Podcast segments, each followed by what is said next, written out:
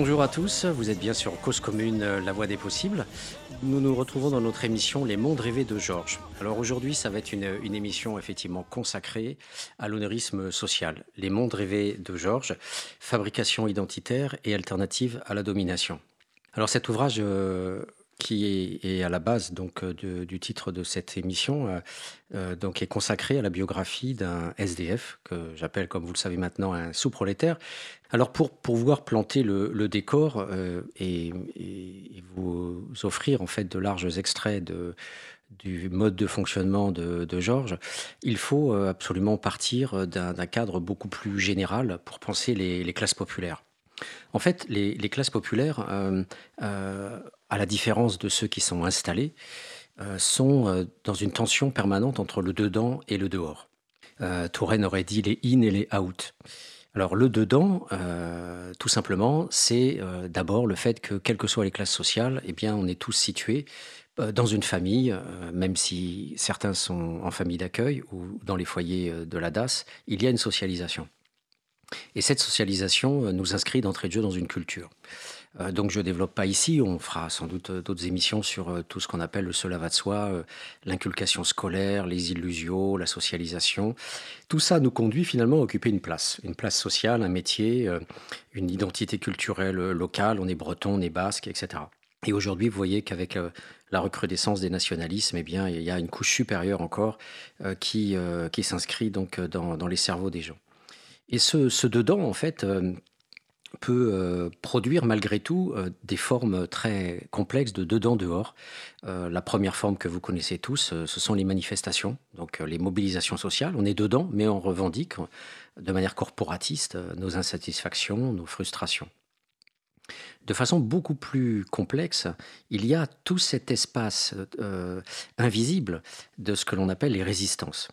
Euh, ces formes capillaires, euh, dissimulées, euh, souvent clandestines, que James Scott appelle le texte caché, par opposition à ce que l'on dit dans l'espace public.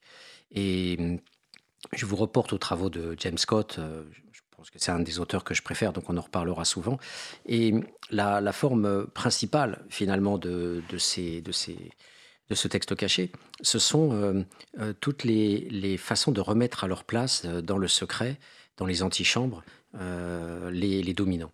Alors les, dominés ne peuvent pas faire grand-chose, ils peuvent bien sûr faire des manifs, se mobiliser, mais il y a, euh, il y a cette euh, tendance à se moquer, à, faire du verlan par exemple, et à inverser la, vapeur, notamment en traitant les autres de bouffons. Le texte caché peut comprendre vraiment des zones extrêmement euh, variées. Euh, euh, le symbolique, je vous parlais à l'instant des, moqueries, mais ça peut être aussi cassé. Par exemple, casser les abribus. À une époque où je travaillais dans, des cités, et les, vitrines en fait des abribus étaient fréquemment cassées. Et on ne peut pas penser effectivement cette forme de, résistance souterraine qu'on appelle bien sûr un illégalisme ou un acte de délinquance du côté de la justice. Euh, sans euh, comprendre qu'en fait, euh, la monétarisation du transport et le fait d'être arrêté en permanence par des contrôleurs quand on n'a pas les moyens de circuler dans les transports, c'était le cas des jeunes de cité qui, pour aller à Paris à l'époque, devaient dépenser pratiquement presque 10 euros. Eh bien, du coup, ce sont des petites vengeances en sourdine. et bien sûr, on peut le, voir avec les tags ou, ou, ces, ou Mais bien sûr, le vol aussi, euh, cet illégalisme euh, majeur. La classe populaire, c'est toujours associé au vol, à la délinquance. toute la criminologie sociale, en fait, euh, nous montre des statistiques très claires là-dessus. D'ailleurs, ça sera l'occasion de revenir sur des collègues dont je conteste les travaux, notamment Sébastien Rocher sur les incivilités, mais il y en, a d'autres. Eh bien, même l'abbé Pierre, dans l'appel de 1954, même lui légitimait le vol, notamment quand il s'agissait de vol alimentaire et bien sûr, il utilisait le cas de, mamans qui ne pouvaient pas donner du lait euh, à leurs enfants. Donc ce dedans, en fait, est, constitutif finalement de la sociologie classique. Et hum, on a beaucoup plus de difficultés à penser le dehors. Alors le dehors, euh, ce qui nous conduit à penser l'onirisme social, euh, le dehors a en fait deux, deux, grandes dimensions. Il y a ce que j'appelle les rêves relatifs et il y a les rêves absolus. Alors dans, ce, dans cette façon de, sortir de, la société, euh, je, ne parle que de l'onirisme bien sûr, mais je vais revenir de manière plus, générale à toutes les formes de, sortie. J'annonce déjà la couleur au niveau des rêves. Il y a dans ces rêves relatifs la possibilité de sortir un peu de la société à travers des formes qui concernent les classes populaires, euh, mais aussi les classes moyennes, c'est le tourisme ou le voyage. Alors du côté classe populaire, on a bien sûr la figure classique des routards, euh, les jeunes qui sont euh, stigmatisés par euh, François Chaubeau en les considérant comme réductibles à de la pathologie mentale, eh bien, ce sont des formes de, refus, en fait, d'installation dans l'assistanat, de refus d'installation dans la dépendance aux services sociaux ou le fait d'avoir des petits boulots précaires en, permanence. Et j'avais rencontré un certain nombre de ces jeunes qui squattaient à Montreuil et qui me disaient que ils avaient connu le, HLM euh, et, qu'ils avaient été expulsés et qu'il n'était plus question de revenir dans, le droit commun. Voilà. Donc le, voyage, euh, et on connaît les routards qui partent au Népal ou en Inde, et c'est constitutif aussi de ces formes de voyage dans, les classes populaires. Mais alors que dans les classes moyennes, le, voyage est, plutôt un rêve relatif, puisqu'après on revient dans la vie quotidienne, ça devient beaucoup plus souvent un rêve absolu pour les routards, puisqu'il y a une, sorte de, vision globale de la vie, de, monde alternatif. J'y reviendrai euh, largement euh, dans quelques, quelques instants. Et hum, ce rêve relatif euh, est bien, bien, bien connu et bien analysé, en fait, notamment par Olivier Schwartz dans Le monde privé des ouvriers, où il nous parle du bar. Le bar, que ce soit le bar des marins-pêcheurs sur les côtes ou le bar euh, des, ouvriers dans les terres, c'est toujours un espace de repli où on refait le monde et où on peut effectivement critiquer euh, tous ceux euh, contre qui on, vit, le patron qui tient le, le, commerce, la revente des, poissons, comme le patron qui, qui se trouve à, côté de, l'usine, à côté du bar plutôt. Donc cette dimension du, rêve dont je vais vous parler, voyez, est, complexe parce que il y a dans ce dehors euh, des, plusieurs façons de, pouvoir se mettre euh, hors, euh, hors du système, symboliquement et en pratique. Donc là aussi, j'y reviendrai. Il y a des, rêves qui sont associés à des pratiques. Quand on est routard, c'est pas seulement un rêve, c'est un projet de vie alternative, mais c'est aussi associé à des pratiques. Donc c'est ce que j'appelle l'onérisme biographique, à côté de ce que l'on va appeler les rêves purement symboliques, qui sont des, fictives storytelling, pour reprendre l'expression de euh, Snow et Anderson.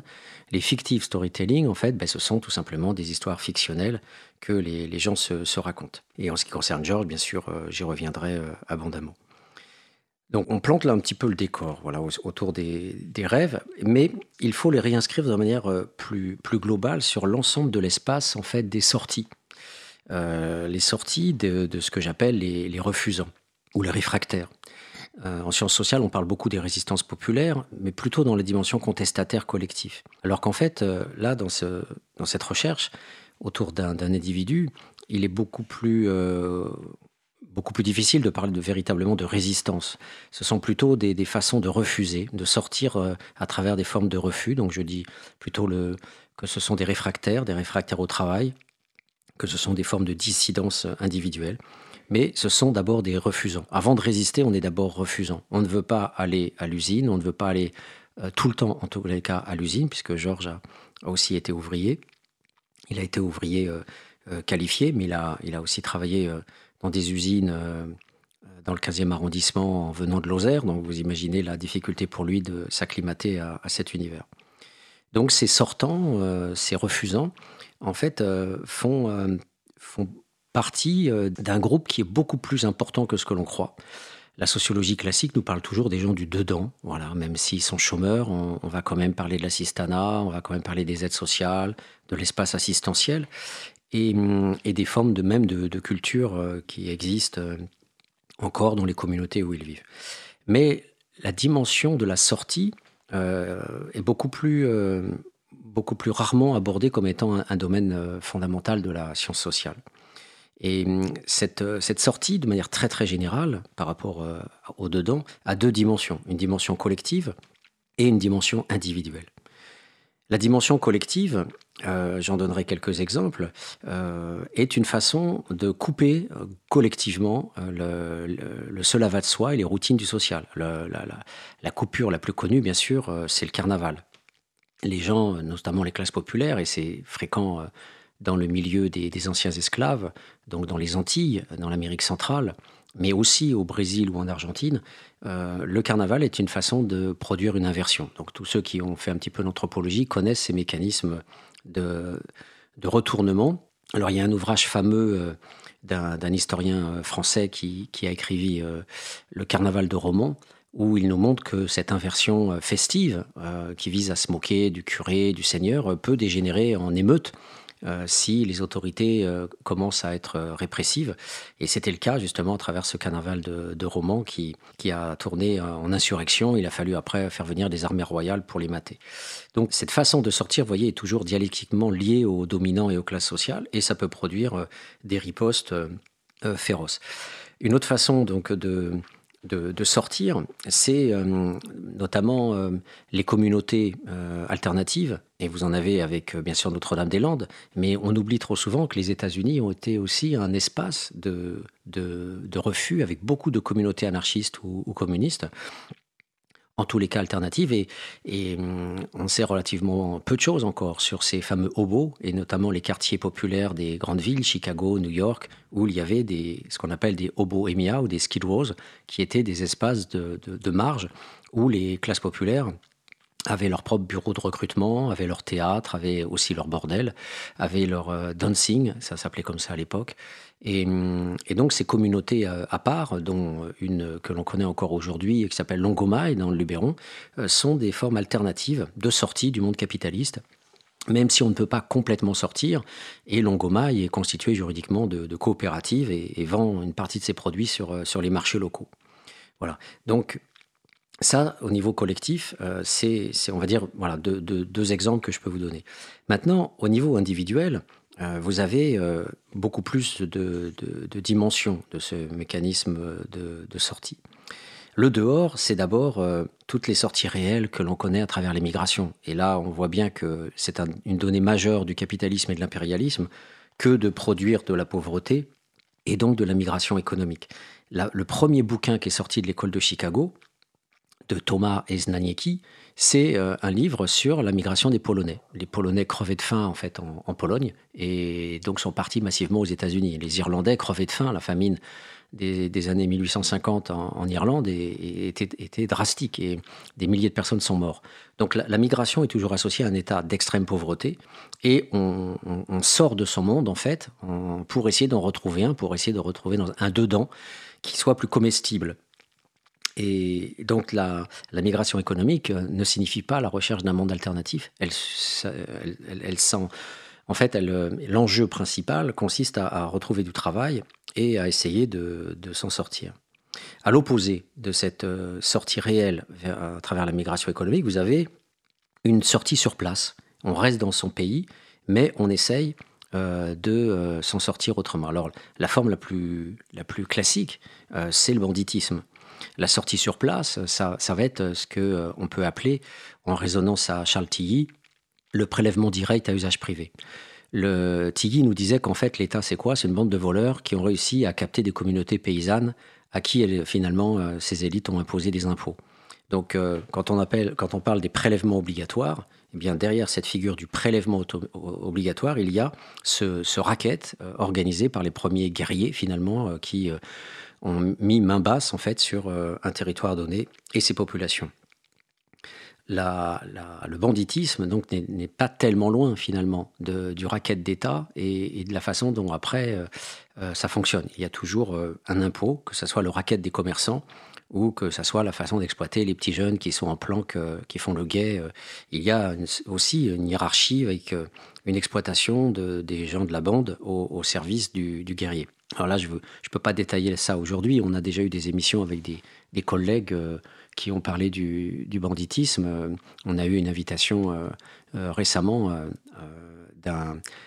autour d'un livre d'un bandit invité par Michel Kokoreff. Et, donc, il a, pu largement évoquer ces, pratiques autour du vol des petits commerçants à la fin des marchés ou des attaques de, bijoutiers.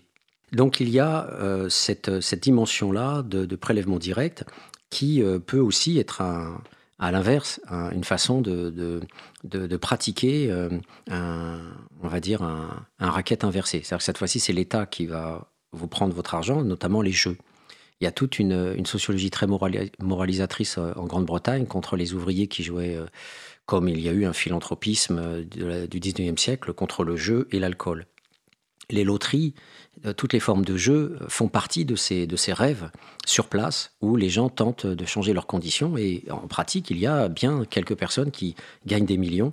Donc c'est un mécanisme de sortie sur place, même s'il est conformiste, c'est une façon de changer sa condition. Et euh, dans ces sorties euh, réelles, nous avons la sortie dans l'espace public.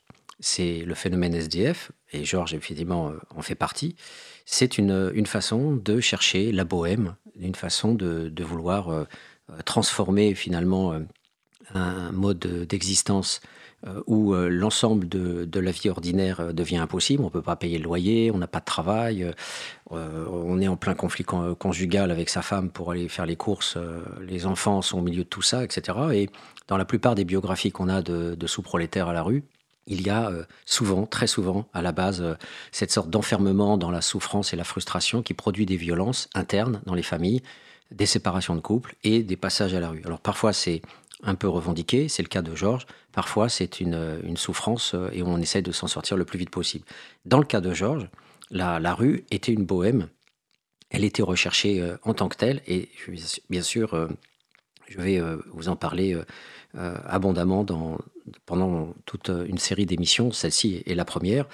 Et hum, on, centrera donc ces, sorties euh, à la fois sur le côté pratique, comme je le disais, la, rue, avec, euh, l'alcool, avec la, sexualité, avec les, petites combines, de la bif. Georges était bifin, il récupérait et il revendait, mais c'est aussi tout simplement la récupération euh, immédiate ou bien la, la, manche. donc il y a vraiment une vie qui s'est organisée, une subculture autour de la bohème. Et bien sûr, je vous parlerai des récits, euh, euh, de tous les récits qui sont associés à ces modes de vie, euh, ces fameux fictive storytelling, ces fictions narratives, qui sont assez complexes et qui renvoient à plusieurs dimensions. Mais avant d'aller plus loin dans notre propos, je vous propose de faire une petite pause musicale avec John Lennon, Dream.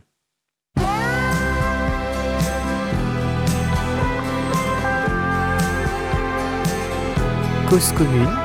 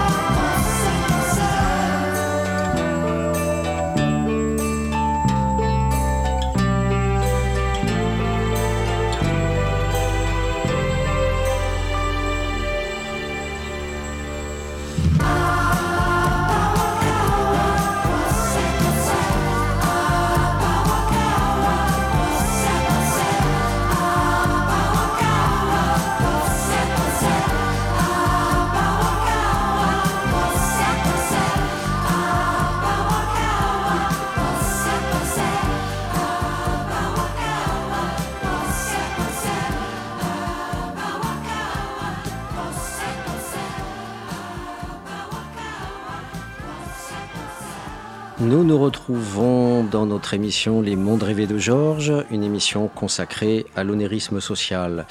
Alors, je voulais, avant de rentrer dans le vif du sujet à propos de Georges, quand même euh, régler des comptes aussi avec la science sociale, parce qu'en fait, euh, je pense qu'on a loupé quelque chose euh, sur cette idée du dedans et du dehors dès la constitution de la science sociale, puisque finalement, la, on n'avait rien à espérer avec Durkheim, puisque Durkheim, en fait, c'est la sociologie euh, considérait euh, les faits comme des choses.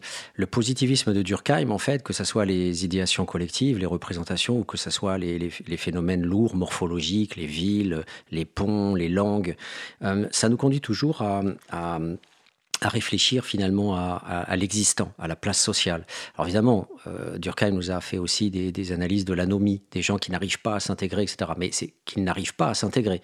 Euh, donc toute la, réflexion sur l'intégration sociale, sur l'inclusion, est en fait liée à la pensée durkheimienne euh, pour revenir dans le dedans. Mais la revendication du dehors, la légitimité du dehors, la, la, réalité de ce dehors, est très très rarement pensée dans la science sociale parce qu'effectivement, elle pose tout de suite la question de la déviance. Alors voilà, on a la sociologie de la déviance, et, hum, ou sinon euh, tout simplement de, la désaffiliation, comme dirait Castel. Donc c'est toujours quelque part négatif, c'est toujours finalement des sociologues, peut-être petits bourgeois ou bourgeois, qui, qui viennent finalement dire aux dominés, mais revenez dans le giron de la société normale. C'est exactement la position de Pogam, qui adore Durkheim, et je vous reporte aux trois émissions que j'ai consacrées à Pogam euh, sur cette question. Donc c'est vraiment un, problème. Et, donc cette science sociale, que ce soit euh, finalement euh, la construction sociale morphologique à la Durkheim ou que ce soit les constructions sociales processuelles à la Max Weber, on est toujours sur du construit, sur de l'existant stabilisé. Et c'est bien le problème de la science sociale de ne pas laisser une place entière aux classes populaires et aux, façons de contester cet ordre social qui est d'entrée de jeu perçu comme euh, l'impensé de la science sociale. Alors, pour vous donner un exemple de, là où ça peut nous conduire, eh bien, euh, l'école de Chicago, finalement, c'était quoi? À la base, c'était des journalistes et des philanthropes euh, qui ont rencontré quelques universitaires, et donc sur fonds privés, sur les fonds du grand patronat philanthropique, et qui était aussi très présent en Europe. Hein. L'essentiel des actions sociales en Europe s'était fait par ces, grands bourgeois. Euh, alors, je ferai une seule exception, hein, c'est le, qui était un ouvrier qui est devenu très riche avec les poils Godin. Et, franchement, Godin a peut-être été le seul patron euh, à cette époque à réaliser véritablement une, une forme socialiste euh, du travail et du capitalisme, donc avec une coopérative. Mais ça, ça sera une émission entière qui devrait être consacrée à, Godin parce que c'était un homme assez exceptionnel. Donc le problème de la sociologie, et donc notamment de cette école de Chicago qui va aller vers les pauvres et qui avait les moyens de pas tomber dans le durkheimisme de base, eh bien, euh, je vais vous montrer qu'en fait, ils loupent complètement leur euh, l'entrée dans les classes populaires. Alors ça, ça fait très prétentieux de dire ça comme ça, mais vaut mieux le dire simplement pour débattre et pour offrir des points de vue euh, différents de ce qu'on a l'habitude d'entendre dans l'académie universitaire, le politiquement correct, le scientifiquement correct. Les premiers travaux de l'école de Chicago donnent à voir en permanence ce dehors. Et hum, je vous parlais à l'instant de Thomas et Znanicki sur les prolétaires migrants de, l'Europe de l'Est, les Polonais qui vont vers l'Amérique, et, qui renvoient déjà à ce dehors, c'est-à-dire à une fuite hors de la pauvreté pour essayer de vivre mieux, à travers euh, cette époque euh, du Far West qui euh, était effectivement une, une tentative de vie, mais sur le dos des Indiens en leur piquant leur territoire. Donc c'est quand même sous la forme d'un génocide. Hein. Ce ne sont pas que des parcours individuels. Vous avez donc ces, œuvres autour de la migration et, toute l'école de Chicago avec Park a été centrée sur justement l'arrivée des migrants dans les grandes villes, notamment Chicago, et de voir comment ces différentes communautés s'installaient. Et plus elles s'installaient, et plus elles euh, créaient euh, un territoire à part, laissant la place à de nouveaux arrivants, etc. Dans la même veine, vous avez Nels Anderson, qui a justement écrit le premier ouvrage sur le hobo. Son père était hobo, lui, il l'a été un petit peu. Et donc, ses ouvrages, notamment The Hobo, mais il y a eu aussi euh, un autre ouvrage sur euh, plus tard, nous donnent encore à voir cette dimension du dehors à travers les formes contestataires de, ces ouvriers itinérants qui refusaient les bureaux de recrutement patronaux, qui n'en faisaient qu'à leur tête, qui travaillaient quand ils voulaient, et qui euh, avaient constitué des territoires autour du repos quand ils ne voulaient pas travailler. Il y avait donc, bien sûr, dans toutes les villes, comme je le disais, euh, du jeu, du sexe et de l'alcool. Et hum, deux autres chercheurs ont bossé sur les, sur le prélèvement direct. Sutherland et, et, et Shaw. Euh, je pense que c'est Clifford Shaw. Et c'est, mais j'en suis pas sûr. Et ces, ces deux sociologues ont, travaillé donc sur les, les sous-prolétaires bandits. Vous voyez, dans la catégorisation dont je vous parlais à l'instant sur les formes de sortie, eh bien, on retrouve dans l'école de Chicago le migrant, le, le, le, prolétaire festif euh, qui est aussi un, un refusant ponctuel par rapport euh, au travail forcé. Et sachez que tous ces hobos, euh, la plupart du temps, ont été fichés par la police américaine, ont été envoyés en 1914, c'était en fait en 1917, quand les Américains sont rentrés sur le théâtre du conflit. Et tous ces gens-là ont été exterminés notamment les syndicalistes, ont été mis en ligne de front euh, devant, euh, euh, comme l'ont été d'ailleurs les, Africains et les Maghrébins hein, pendant la Seconde Guerre mondiale, c'est la première. donc ça, on l'oublie. Hein. ils ont fait la guerre, mais pas comme les autres. Ils l'ont fait aussi en étant mis les premiers devant. Ça, c'est les rares moments où on les met devant.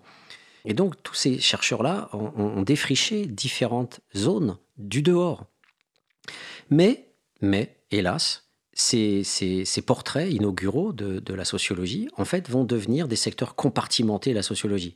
Vous allez avoir la sociologie du travail, vous allez avoir la sociologie de la migration, la sociologie de la délinquance, et finalement, euh, tout ce compartimentage nous font oublier la grande dynamique inaugurale du dedans et du dehors, à savoir que les dominés ne jouent jamais complètement le jeu des dominants. Mais quand on a ces, formes de, découpage de l'objet, eh bien, on, oublie finalement une pensée globale des classes populaires. Voilà. Alors, ceci étant dit, j'en viens maintenant à l'onirisme social de, de Georges. Alors, comme je vous le disais, il y a plusieurs dimensions de cet onirisme.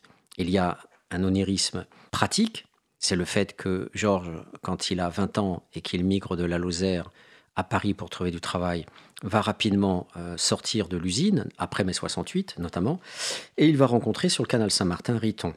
Et à partir de là, la bohème commence. Il va être initié à la, à la BIF, c'est-à-dire à la récupération des métaux ou des vêtements ou des bibelots euh, dans certains secteurs de Paris avec une patente qui permet de disposer d'un territoire.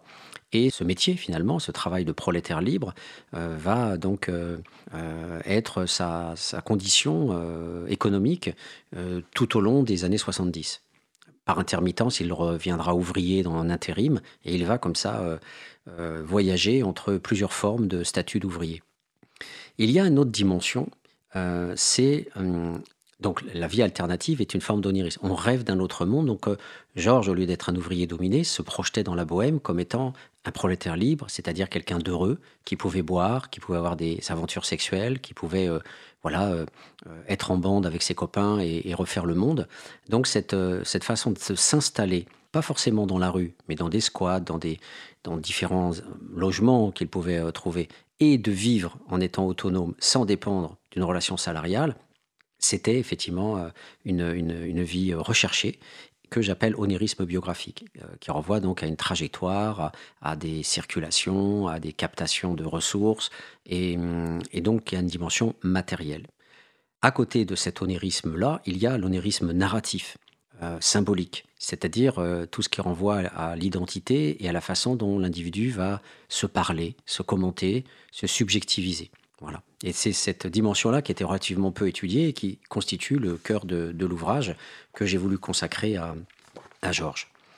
Alors j'en viens, euh, avant de, dans des prochaines émissions, de pouvoir détailler euh, plus la dimension théorique. Je ne voulais pas être euh, au début indigeste en commençant à vous parler de la phénoménologie de Schutz et et de, la sociologie américaine très importante de Snow et Anderson, qui ont été les premiers à parler de l'onirisme social à travers ces fictifs storytelling dont je vous parlais. Je préfère rentrer dans le vif du sujet et, d'entrée de jeu donc euh, évoquer donc ces passages du livre qui, renvoient à cette dimension euh, symbolique. De quoi rêve-t-on dans, dans, la rue? Alors en fait, on va rêver de. Il y a deux, deux formes principales en fait euh, que je vais vous, vous évoquer. Il y a d'abord, euh, il y a ce que j'appelle euh, l'épopée personnelle, c'est-à-dire que ça renvoie directement à la vie de la personne, ce qu'elle a vécu, ce qu'elle a, ce qu'elle a, les gens qu'elle a pu rencontrer, voilà. Donc sur cette base d'épopée personnelle, il va se passer un certain nombre de choses. Je vais y revenir. Et le deuxième grand mouvement de cet onérisme narratif, c'est l'onérisme par procuration. C'est-à-dire qu'en fait, la personne va se grandir dans ses récits à travers d'autres personnes. Alors vous avez l'exemple euh, classique, euh, Christian Lebar, euh, aux presses universitaires de Rennes, a sorti quelques années un bouquin sur les fans des Beatles. Donc vous avez le grand personnage, qui est toujours aussi un grand personnage, mais aussi à travers ses, discours. Par exemple, le, récit aussi de Keith Richard des, des, Rolling Stones, bon, il y a toute une partie enjolivée aussi de, sa grandeur.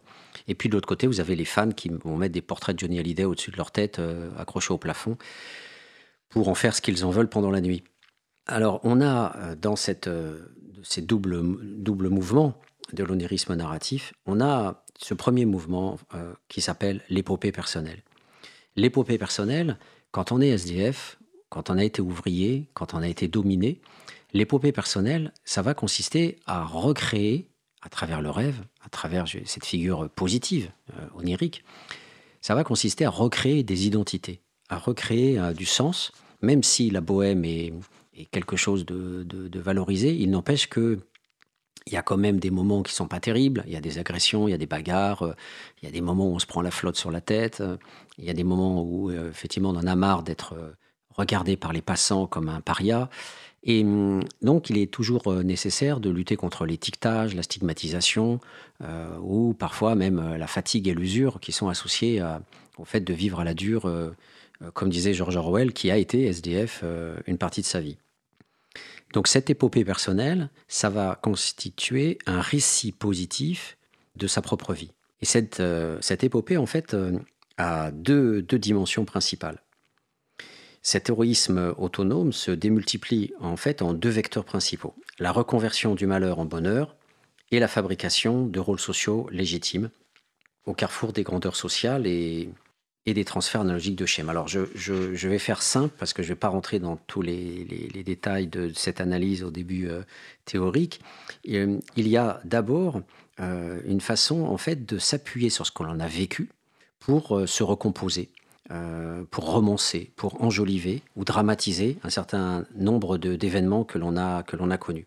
Et l'ouvrage que j'ai écrit sur Georges fourmille, bien sûr, d'extraits, d'entretiens où Georges va reprendre euh, des passages de Bohème, il va reprendre des passages, et je vais en citer euh, pas mal, des passages euh, d'aventures sexuelles, des passages de, de, bitures alcooliques entre copains, d'événements bizarres qui se sont passés dans la rue avec d'autres personnes, et ou tout simplement la personne va positiver des événements relativement négatifs comme l'hébergement d'urgence. Voilà. Donc on va faire de quelque chose de relativement négatif, on va faire quelque chose euh, de, positif.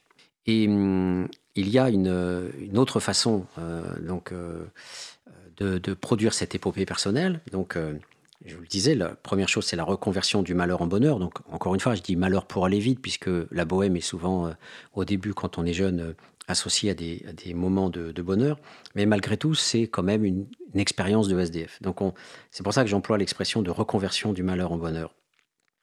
Et de l'autre côté, euh, il y a la fabrication des rôles sociaux euh, légitimes. Alors là, je parle euh, en fait d'œuvres esthétiques ou d'art pour art, où là, il y a une construction imaginaire, une construction pure, purement imaginaire, une sorte de production esthétisée de soi, à travers des figures qui sont généralement euh, valorisées dans la société. Alors sans défricher euh, tout de suite tout ce que je vais raconter euh, sur ce, sur ce domaine-là, il faut quand même que j'éclaire un petit peu l'auditeur qui risque d'être perdu. En fait, ces inventions de rôles sociaux, ça va être des SDF qui vont se prendre pour des journalistes.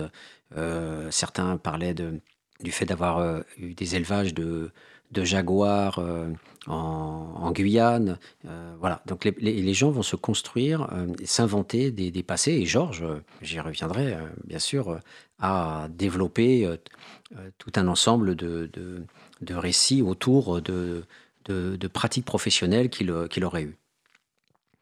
Donc je commence par l'héroïsme de reconversion du malheur en, en, bonheur, donc qui se définit comme une réécriture du malheur réellement vécu en vue de montrer que l'individu a été non seulement réactif face à son destin, mais aussi souvent vainqueur lors de ses traversées d'épreuves. Donc, euh, je vous parlais de centre d'hébergement d'urgence. Quand vous êtes enfermé du matin jusqu'au soir, euh, enfin du soir jusqu'au matin, et que finalement tout le règlement intérieur c'est négatif, euh, vous devez prendre votre douche, enfin négatif et prescriptif. Vous devez prendre votre douche, vous devez manger à telle heure, vous devez aller vous coucher à telle heure, et vous devez le lendemain matin vous réveiller à telle heure, et surtout pendant toute la nuit, il est interdit de sortir. Vous êtes enfermé jusqu'au jusqu'au matin. C'était inventé à la fin du 19e siècle et c'était encore en, cours euh, dans les années 90 où je commençais mon terrain dans les centres d'hébergement d'urgence. Donc euh, ces dimensions négatives vont être euh, en fait repensées et retravaillées sous forme de récits, d'épreuves. Voilà, donc on est à l'opposé en fait des récits du malheur inventoriés par Jean-François Lahaye, que ce sont des récits qui sont proposés aux travailleurs sociaux pour obtenir des prestations. Donc là, l'observation ethnographique vise essentiellement à, donner à voir euh, comment la personne devient euh, son propre héros finalement. Euh, le sous-prolétaire se moule ici dans la figure du héros de sa propre vie miséreuse devant ses copains ou des intervenants sociaux qui ne sont pas ses référents. Donc la plupart de ces récits, je les avais captés, enregistrés, soit en tape-cul dans la rue, soit quand on dînait dans les centres d'hébergement d'urgence, ou le soir euh, quand je zonais dans les différents espaces et que je, je, je, me mettais à côté de groupes qui, qui conversaient. Donc c'était toujours des, des, moments où la personne était en situation de parler à, une autre personne. C'est comme ça que j'ai pu euh, finalement les, les enregistrer. Et hum, alors, il y a toujours en fait une façon, et je rejoins ce que je disais tout à l'heure sur Scott, il y a toujours une façon de se moquer, de pouvoir euh, en fait mettre à distance le dominant alors euh, c'est classique avec les jeunes qui sont dans les foyers, qui vont tourner en dérision leurs anciens éducateurs. Là, dernièrement, pendant les deux ans que j'ai passé euh, dans les centres, euh, à nouveau, j'ai pris à tâche, j'ai eu des liens avec plusieurs groupes de, SDF et, notamment, je me souviens d'un couple particulièrement, Pascal et Alain, qui passaient leur temps à, conspuer les travailleurs sociaux et à affubler de sobriquets le directeur et c'était sans cesse des récits autour de leur euh, art et de leur capacité à pouvoir euh, justement euh, passer de, simples résidents résignés à finalement une sorte de d'aventurier capable finalement de, tourner en dérision l'ensemble de la structure. Donc c'est propre à toutes les institutions totales et c'est propre à tous les dominés. Les jeunes en foyer, que ce soit même à l'armée, quand vous écoutez les bidas quand ils euh, font leur service militaire, il y a toujours ces façons de, mettre euh, en dérision l'adjudant, le, juteux. Donc euh, je vous reporte à l'émission que j'ai consacrée à Goffman aussi, autour de ces formes de distanciation que Goffman appelait les adaptations secondaires. Voilà. donc par homologie, dans le monde de la rue, qui est aussi une sorte d'institution totale mais ouverte, les personnes rencontrées, qui d'ailleurs ont souvent été placées en foyer, élaborent un récit d'une domination non subie, alors qu'a priori on devrait euh, avoir un récit misérabiliste où les personnes s'étalent en disant j'ai subi ça, j'ai vécu ça. Euh, mais non, à l'opposé, ils vont construire des historiettes. Euh, et c'est ces histoires aussi qu'on rencontre effectivement partout. Hein. L'héroïsme de sa condition, alors que finalement on a très peu de marge de manœuvre. Donc les histoires vont faire état de sauts de mur la nuit, de vannes contre les, surveillants. Et hum, la souffrance vécue dans, la douleur de ces jours euh, laisse la place en fait aux coups épiques euh, qui sont vrais ou faux, euh, qu'ils soient fidèles ou, enjolivés. Alors je vais le, le citer. il nous disait Je me suis toujours débrouillé pour voler mon litre de lait par jour. Depuis l'âge de 7 ans, je sais que je ne serai jamais malade depuis que je bois du lait. Moi, à la DAS, j'ai toujours voulu être à la hauteur. Et dans la, vie euh, d'adulte, il s'agira de conserver son honneur face aux agents répressifs. Euh, donc là, je, cite euh, Corinne Lanzarini qui nous parlait dans son livre Survie dans le monde sous-prolétaire de Gilbert et Patrice. Et elle nous disait Gilbert et Patrice rivalisent de souvenirs édifiants, vol de voitures suivis d'accidents et de retour à pied à leur squat, garde à vue qui se termine par un petit déjeuner chez le gendarme qui l'a interrogé, vous imaginez ça, servi par sa femme en plus, ou prison supplémentaire alors que la personne a posé une question insolente au, juge. Et le récit de Georges est, construit euh, de la même façon, euh, avec tout un ensemble comme ça d'anecdotes. Alors je vais bien sûr euh, les, présenter. Donc là, il s'agit d'une anecdote, d'un récit, notamment quand Georges m'a emmené dans le Chapsa de Nanterre, parce qu'en fait j'essayais toujours pendant cette démarche, soit d'être dans l'observation ethnographique des foyers, soit d'emmener Georges sur les lieux où il avait vécu, pour réactiver une mémoire en la situant directement sur les lieux où il était, pour réactiver finalement un peu comme une anamnèse, pour réactiver, comme devant euh, finalement euh, une situation de, traumatisme du déporté qui revient dans le camp de concentration pour euh, pouvoir faire, refaire surgir ses, souvenirs. J'essayais toujours d'aller dans les endroits où il avait, il avait des choses à dire. Alors, je le relance justement sur un de ses récits et je lui dis Mais vas-y, raconte-moi quand tu as fait la belle à Nicolas Flamel, qui était un des centres d'hébergement d'urgence de la mairie de Paris. C'était des matelas avec une couverture sans drap. On était à moitié déchiqueté. Déchiqueté, ça veut dire bourré. On arrivait à 6 heures ou 6 heures et demie, donc c'est vrai qu'on avait pas mal picolé. On prenait la douche et on allait manger. Le lit, on s'en foutait. On prenait le premier lit qui venait. Je me souviens des fenêtres qui s'ouvraient comme ça. Je passais par là-haut pour aller chercher à boire parce qu'on était en manque. Les cafés vendaient des bouteilles de vin aussi, donc je partais au ravitaillement. Il fallait que je trouve une combine au retour pour accrocher mon sac, pour le monter. Il fallait que je passe à mon tour. Là, c'était la galère, je tapais. Le mec qui m'attendait venait prendre les bouteilles de façon à ce que je ne sois pas gêné. Ou encore, dans l'exemple qui suit, la vie terne sur un squat est retournée en vie événementielle proche du polar ou du film d'aventure, avec en arrière-plan cet onérisme sexuel qui est si prégnant dans le monde sous-prolétaire. Il nous arrivait des trucs inimaginables. Alors j'ai dit, ben, vas-y, raconte. Ben, un jour, un garage Volkswagen avait pris feu. Nous, on était sur le terrain, avec des cadenas et des chaînes pour que personne ne rentre. Les flammes étaient montées et tout le quartier avait été bouclé. Et je me souviens d'être sorti de la petite maisonnette par la fenêtre, parce qu'il y avait des risques avec une voiture qui était garée là. Avec le talon, j'avais cassé la vitre pour pouvoir avancer la voiture pour qu'elle ne soit pas enflammée. Il y a aussi une gamine qui s'était barrée d'un centre de rééducation. Elle était venue là et elle ne savait pas où aller. Et qu'est-ce qu'on voit débouler? Les quarts de flics encerclés de partout. En fait, c'était pour récupérer la fille qui avait fait une fugue, et nous, on a eu aussi la garde à vue et tout le bordel. Et vous n'avez pas eu envie de, de vous faire la môme, c'était sur le point de se faire, mais les flics sont arrivés et la fille ne nous avait rien dit, mineure en plus, et elle était tout à fait consentante. Voilà, donc la personne va toujours, au-delà des routines qui sont lourdes et, prégnantes, mettre en avant des faits atypiques mineurs au point d'enjoliver tout le discours et faire disparaître finalement la banalité des contraintes ordinaires, comme les inconvénients permanents à se maintenir en flot. Voilà, je vais poursuivre euh, bientôt le, commentaire autour de, cette épopée personnelle. Mais auparavant, nous allons entendre Lou Reed avec son titre Walk in the Wild Side.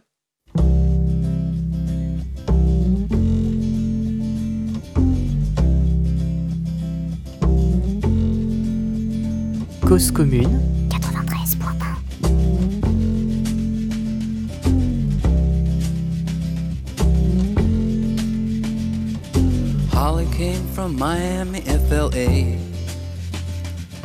hitchhiked away across USA. Plucked her eyebrows on the way, shaved her legs, and then he was a she. She says, Hey, babe, take a walk on the wild side. Said, Hey, honey, take a walk on the wild side.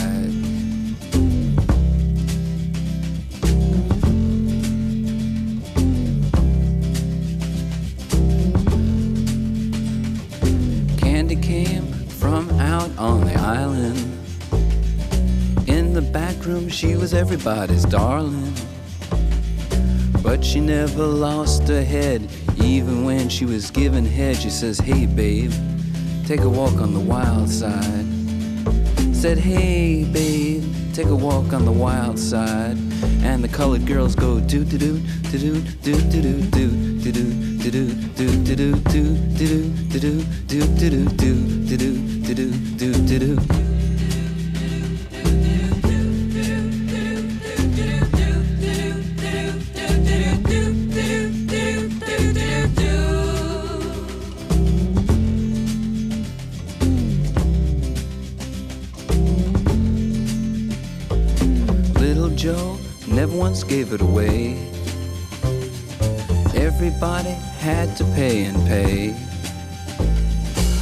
hustle here and a hustle there.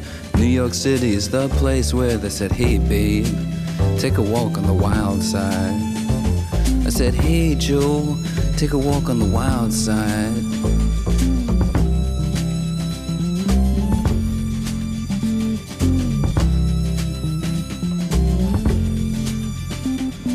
Sugar Plum Fairy came and hit the streets looking for soul food and a place to eat. To the Apollo. You should have seen him go, go, go. They said, Hey, sugar, take a walk on the wild side. I said, Hey, babe, take a walk on the wild side. Alright. Ha.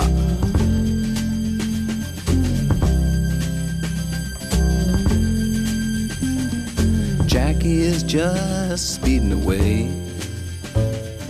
Thought she was James Dean for a day. Then I guess she had to crash. Valium would have helped that patch. I said, Hey, babe, take a walk on the wild side. I said, Hey, honey, take a walk on the wild side. And the colored girls say, Do, do, do, do, do, do, do, do, do, do, do, do, do, do, do, do, do, do.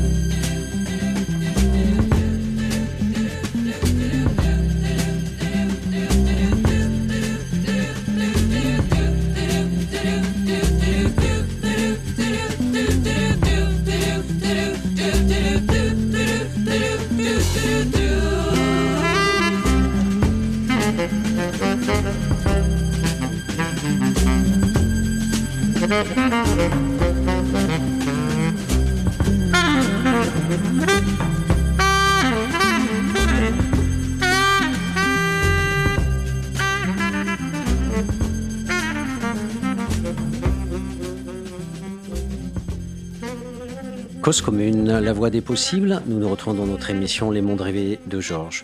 Aujourd'hui, l'émission euh, porte sur euh, l'onirisme social, donc on reste directement euh, sur le, thème de, l'ouvrage qui fait le titre aussi de, cette émission. Et ben, j'en profite aussi pour voilà, témoigner une fois de plus ma tristesse de savoir que Georges est mort l'année dernière au, mois de mai.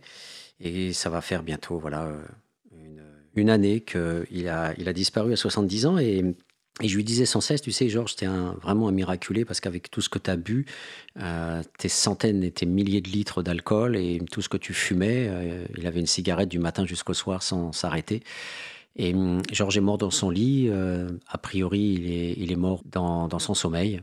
Et la paix des braves pour lui, j'espère. Et, hum, et du coup, du coup, voilà, il, il avait il avait lu le livre et il s'était pas du tout retrouvé dedans. Euh, un livre trop intellectuel, un, ouvrage trop sociologique.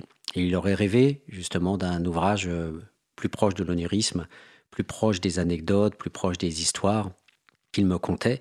Et justement, le problème, c'est que ce livre a été construit contre ces histoires en partie, même si elle se situe au cœur de l'ouvrage. Euh, parce que le, propos, en fait, visait à, comprendre aussi euh, de manière objective sa, position de classe et hum, sa condition ouvrière. Hum, et, vous verrez que c'était très très compliqué de pouvoir échapper à, cette sorte de conflit, parce qu'en fait, euh, une des postures oniriques euh, de Georges, au-delà, donc je vous parlais de l'épopée personnelle sur les histoires et de l'onirisme par procuration, qui est les deux oppositions que j'ai que j'ai créées en fait dans ce chapitre sur l'onirisme social. Mais le livre entier est consacré en fait à l'onirisme euh, biographique et, fictionnel et identitaire. Et la figure centrale de cet onirisme, c'est euh, l'expertise alcoolique. Or, euh, Georges s'est constitué dans la dernière période où je l'ai rencontré. Il était sorti de l'alcool. Et Georges se pensait comme un expert alcoolique. et moi, par respect pour lui, pendant des mois et des mois, j'ai écouté notamment ses épopées personnelles toutes ces petites histoires de grandeur où il, euh, il arrivait à mettre à distance euh, les surveillants dans les centres d'hébergement d'urgence. Euh, mais aussi, pendant des mois et des mois, je l'ai écouté critiquer les responsables des associations, les déclarant incompétentes sur la question de la prise en charge des SDF. Et Georges se positionnait comme étant celui qui avait la clé pour sortir les SDF de la, de la rue. Et il avait en partie raison, et je l'ai accompagné dans ses combats, notamment pour, ceux en tous les cas qui voulaient arrêter l'alcool, parce que euh, Georges savait que quand on a fini une cure alcoolique, euh, notre système social est très mal fait et laisse les personnes euh, finalement retomber à la rue. Donc ça coûte très très cher à la sécurité sociale. Et Georges disait, il faut un système post-cure. Et moi, en tant que père aidant, en tant que personne qui connaît parfaitement l'alcool, eh bien, je, je suis capable de les accompagner.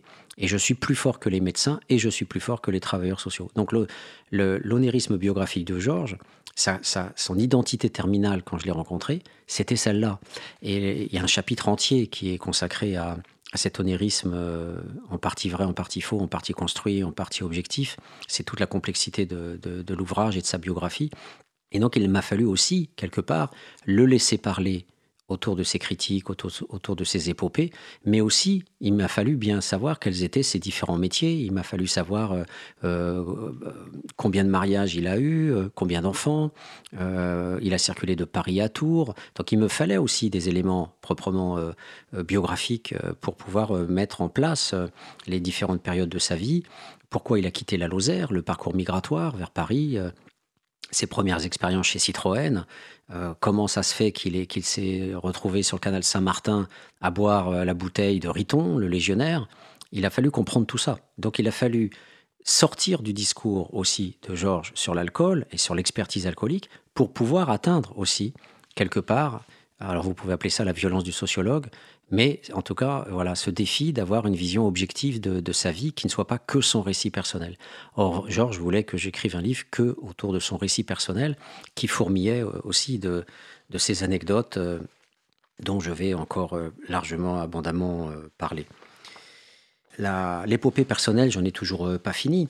Quand, quand Georges donc était était dans cette période des années 70, il était jeune, il était encore en pleine santé, il fumait beaucoup, il buvait beaucoup, il faisait beaucoup l'amour. Genre j'étais très fier de me dire qu'il pouvait faire l'amour quatre fois euh, dans la nuit euh, euh, avec Babette, par exemple, qui était une fille qu'il a rencontrée dans un squat. Donc la, dimension sexuelle, à côté de l'expertise alcoolique, c'est aussi un chapitre entier dans l'ouvrage Les mondes rêvés de Georges. J'en ai fait un, chapitre à part, puisque la bohème, le plaisir d'être dans la rue, euh, c'est une épopée personnelle réelle où il y a des aventures euh, de toutes sortes. Euh, j'y reviendrai dans les émissions ultérieures. C'est très, très riche. On peut rencontrer énormément de, de, personnes, soit parce qu'on est sollicité par des hétéros qui viennent vous voir la nuit. je renvoie au, bouquin de Bruno Prott sur les sexualités, scènes et coulisses d'une sexualité masculine qui est paru chez Octares donc euh, Georges a été sollicité aussi euh, la nuit par des gens dits ordinaires qui venaient se faire des SDF, hommes ou femmes. Et hum, il y avait aussi des femmes logées en HLM à proximité des lieux où ils vivaient. Donc la circulation du, prolétariat d'une façon genrée cette fois-ci. Donc des femmes logées qui venaient, mais pas du tout pour se faire un SDF, elles venaient pour avoir une relation, parce qu'il y a une culture commune parce qu'il y a euh, des, retrouvailles dans les bars ou des discussions qui se font aux abords euh, des commerces. Et toute cette vie, cette sociabilité est très très bien euh, restituée dans un documentaire d'un journaliste exceptionnel qui a fait ce, documentaire qui s'appelle La tribu du tunnel, où on voit l'un des quatre SDF du tunnel de la petite ceinture dans le 13e aller quitter le groupe à un moment donné parce qu'il se met en ménage avec une des femmes de classe populaire habitant les HLM du coin. Donc c'est pour ça qu'une fois de plus je dis que le terme SDF est une débilité sociologique absolue, dans la mesure où c'est plutôt la circulation entre prolétariat et sous-prolétariat qu'il faut penser. Parce que le type qui était dans la tribu du tunnel, on le pense comment? SDF quand il est avec ses copains, et puis comment quand on le pense quand il va vivre avec la femme pendant plusieurs mois il, sort euh, de la condition de SDF. Donc, euh, c'est et pourtant, il reste euh, sous-prolétaire quand même. Donc, la catégorie sous-prolétaire permet d'éviter le culturalisme d'un stade finalement très étriqué, qui est celui d'un moment donné d'être SDF, comme on peut être squatter, routard, ou, ou trafiquant de drogue, ou bandit, ou etc. Donc toutes ces, toutes ces façons d'être et ces façons de faire ne sont que des, des extensions finalement de, des, des façons de faire du sous-prolétariat mais aussi du prolétariat. Georges retournait à l'intérim, il euh, retournait dans la condition ouvrière et même pendant une période de sa vie, entre 1985 à peu près 86 et 1995, il est retourné à Tours euh, comme ouvrier qualifié et il a monté les échelons pour finir agent de maîtrise. En tout cas, c'est ce qu'il dit. Euh, je ne l'ai pas vérifié euh, auprès de SKF où il travaillait, mais en tous les cas, il me donnait beaucoup, beaucoup d'informations sur, sur son, son, métier en tant qu'agent de maîtrise, ce qui lui donnait une certaine latitude. comme il était CGT, il était au CHSCT, et bien sûr, comme il se pensait comme expert alcoolique, et bien même en étant prolétaire, il continuait à, avoir cette identité et à faire des, sortes de prévention à l'intérieur de l'usine avec le, le médecin que je salue aussi parce que je l'ai rencontré, qui s'est occupé de lui. Et ce, médecin euh, voilà, venait dans l'entreprise aussi pour euh, faire de la prévention alcoolique. Donc vous voyez que la circulation entre le prolétariat et le sous-prolétariat est, très pertinente et elle se retrouve dans plein de, plein de situations comme ça, de, entre le chômage et le travail ou entre des moments de, rue ou d'intérim, euh, de, de, petits boulots ou de formations qui leur permettent d'être stabilisés en salariat. Il y a des circulations et ces circulations sont bien sûr inscrites dans le capitalisme et dans l'impérialisme, c'est-à-dire qu'elles renvoient aussi à la condition des migrants. Et là, je vous reparlerai euh, dans une émission ultérieure euh, de travaux de Georges Noiriel, euh, qui sont absolument essentiels pour penser le prolétariat migrant et le prolétariat national. Donc Georges euh, n'aimait pas tellement donc ce, livre et, donc euh, ces concepts que j'utilise, épopée personnelle, onirisme social et, et, onirisme par procuration, euh, toutes, ces, toutes ces catégories qui essayaient de rendre compte de, de ces, de ces schèmes, hein, de sa culture, de, de, ces coupes de son cerveau. Mais il s'est retrouvé pas du tout. Lui, il aurait voulu que je, je fasse un déroulé simple de ces histoires, que je sois juste un, un enregistreur et une, une sorte de, de héros, comme on le disait euh, au Moyen Âge, euh, de, de personnages qui, qui, qui, célèbrent en agiographie les, les faits et gestes des, des, grands seigneurs ou des grands guerriers. Euh, voilà. Et en fait, je ne pouvais pas faire ça. Ça aurait été un, un ouvrage autre. J'aurais pu le faire après celui-là, en tous les cas, pour lui faire plaisir, ou alors j'aurais dû le faire avant. voilà, je, je peux être, me sentir coupable dans cette dans cette mauvaise rencontre et, et du coup, euh, même s'il avait toujours le livre dans la poche, il était toujours fier de le montrer à droite à gauche dans les lieux d'accueil de jour. Par la suite, il n'empêche, euh, il a eu du mal à se le réapproprier euh, parce que voilà, il y a tout ce problème de l'écriture et des concepts. Alors je vais le citer à propos justement toujours de cette façon de, retraduire son, vécu de, Bohème en, en épopée. je vais en parler plus particulièrement en ce qui concerne la BIF et, la récupération. Donc là, c'est deux choses très différentes. Hein. La, BIF, c'est le prolétariat libre, je le répète, où on, a souvent une patente en préfecture de, police. On a un droit de récupération des métaux ou de différents objets et on les revend. Alors que la récupération, c'est juste le fait de faire des poubelles pour euh, un usage euh, immédiat. Donc c'est tout ce qui opposait chez Marx la valeur d'usage à la valeur marchande. Donc là, je parle de l'activité économique de récupération, d'usage, euh, qui est donc un, des trois leviers de la survie matérielle avec la bif euh, et la manche. Alors je, vais citer Georges. C'est quand les commerçants du marché Aligre fermaient que l'on récupérait sur le marché et on allait faire notre soupe là-bas.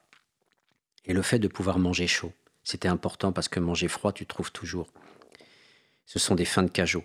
On était les premiers servis car on faisait le déballage et le remballage aussi bien pour les légumes, les fruits, la viande. Donc là, vous voyez, il est SDF et en même temps, il fait des petits boulots payés euh, avec une pièce euh, ou un petit billet. Donc on, pendant quelques instants, vous voyez, il, retrouve un statut prolétaire, alors que quelques instants avant, il était sous-prolétaire. Donc euh, tous ces petits boulots informels qui aussi, je vous reporte aux travaux d'Arlette Farge, tous ces petits métiers en fait qui existaient encore euh, euh, jusque dans les années 70, euh, puisque Georges a endossé ces, ces, métiers-là, étaient des métiers très très fréquents tout le long du XXe siècle, et pas simplement les crieurs pour remplacer les verres, les tous ceux qui nettoyaient vos chaussures, etc. Mais il y avait une foule de petits métiers dans la rue qui permettaient justement de, de, vivre hors de, de, ce salariat qui finalement est, très uniformisant et, empêche en fait finalement de pouvoir s'en sortir par soi-même. Un des faits de gloire de Georges est d'avoir participé à la combine des clochards alcooliques, consistant à récupérer sur le port de Bercy, euh, dans les fonds de tuyauterie amarrés sur les péniches, les restes de vin qui allaient accompagner son désir de vivre autrement. Donc je le cite. À l'époque, Bercy existait encore, où il traitait l'embouteillage des vins. Castelvin, évidemment, Judéon, Préfontaine, toutes les marques d'époque. Ça arrivait par péniche évidemment, et une fois qu'il déchargeait la péniche dans les tuyaux, il restait toujours du vin. Donc, avec des seaux, on récupérait le vin qui restait dans la tuyauterie. C'était des quantités assez importantes de 20 ou 30 litres. C'était même pas du vol. On le faisait avec les gars qui démontaient les tuyaux. On n'était pas les seuls à connaître la combine, mais une bourrique, une barrique, on aurait pu la remplir. Il m'est arrivé de repartir avec une brouette remplie de seaux de vin. Donc, presque toutes les combinaisons sont possibles. Euh, le bon vieux plan euh, consistant à faire les poubelles, révélaient aussi parfois des, belles trouvailles. Donc là, derrière l'image repoussoire de la poubelle, on va voir que dans le discours de Georges, il y a finalement une sorte d'héroïsation autour de la qualité de la nourriture quand les détritus proviennent de grands restaurants. Je le cite. La bouffe, en fait, on ne la payait même pas. Ou alors on faisait les grands restaurants. Donc en fait, la bouffe, c'était pas le problème. Le problème, c'était la boisson. Jeannot récupérait des gigots entiers chez Vianney, juste au bout du pont d'Austerlitz. Il n'y avait plus qu'à faire réchauffer. Alors euh, Georges, bien sûr, euh, avec Riton, là il parle de Jeannot, mais Riton euh, était soi-disant un ancien ingénieur et il cuisait les aliments à l'électrolyse. Donc je ne peux pas vous détailler ça, je ne suis pas ingénieur, mais en tout cas, Georges était très très content de raconter les, modes de chauffage des SDF quand on doit bricoler des fours. Le plus chiant, c'était en fait pour faire réchauffer. On faisait du feu, mais c'était juste toléré. On était sous ce pont parce que c'était le plus proche du marché à Ligre, où l'on faisait les fins de marché. À gauche du pont, où on se retrouvait pour manger, il y avait les sablières, qui n'existent plus. En face, l'écluse du canal Saint-Martin, où je planquais mes réserves de vin volés chez les épiciers. Le soir, on allait au resto Vianney récupérer les restes. On récupérait pas mal de trucs, des gigots presque entiers. Il y avait du pont Bastille aussi, les grands restaurants. On allait chercher dans les boîtes de 5 kilos les fameuses choucroutes. On allait aussi à la fin du marché le vendredi récupérer du poisson sur le marché Richard Lenoir. Voilà, donc c'est cette euh, dimension-là que, j'évoque de, l'épopée personnelle euh, et euh, donne à voir entre la, réalité du vécu et, le, discours onirique, il y a toute une porosité et toute une, une sorte de flexibilité. Parfois, c'est du réel direct, mais je pourrais pas le prouver. Parfois, c'est enjolivé. Et, et, parfois, c'est totalement euh, inventé. Mais là, cette partie de l'épopée personnelle, la reconstruction, donc le détournement du, malheur pour en faire quelque chose de positif, pour en faire quelque chose d'aventurier, quelque chose finalement de drôle, en faire des histoires drôles, c'est en fait quelque chose qui est euh, très très difficilement vérifiable, surtout quand bien sûr ça, ça renvoie au passé. Euh, il est euh, la, logique en fait de l'affabulation est, plus facilement prouvable quand on a effectivement l'autre dimension. Donc je vais parler maintenant, c'est-à-dire la construction des grandeurs légitimes. On, on, va inventer en fait des personnages qui sont plus ou moins glorieux, qui n'ont pas du tout à voir avec le monde de la rue. Donc, je, dans un premier cas, euh, donc, euh, quand on parlait de l'épopée personnelle, c'est un modèle qui s'apparente à Hercule, qui brave les obstacles de la vie réelle passée, jalonné de, pièges euh, divers. Alors que là, dans ce second, cette seconde dimension de, l'épopée personnelle, la pièce jouée met plutôt en scène Arsène Lupin, qui est déguisé en mondain, affranchi des contraintes. Les, les discours de tous les SDF que j'ai rencontrés qui étaient dans ce, dans cette logique de l'onirisme social, sont des aventuriers, des patrons insolites, des journalistes réputés, des dompteurs d'animaux. Euh, donc on a notamment cette dernière figure qui est revenue à plusieurs reprises dans les récits glanés dans les centres d'hébergement d'urgence ou dans les accueils de jour. On avait des journalistes d'investigation, des grands reporters, des artistes, euh, des, grands voyageurs, euh, voilà. Et finalement, dans toutes ces compositions professionnelles, il y a finalement très très peu d'ancrage dans, le, dans le réel et on voit que la plupart du temps, c'est très peu, très peu probable. Alors, je vais, je vais en venir sur d'abord le passé. Qu'est-ce que Georges nous a raconté en fait dans de plus incroyable en fait dans, dans ces figures? Eh bien, du point de vue du passé, euh, quand Georges vivait dans un squat rue de Charenton entre 70 et 74 et qu'il était bifin, euh, on se doute qu'il y avait peu d'opportunités pour qu'il soit simultanément journaliste. Mais dans son récit, euh, Georges va se dire journaliste.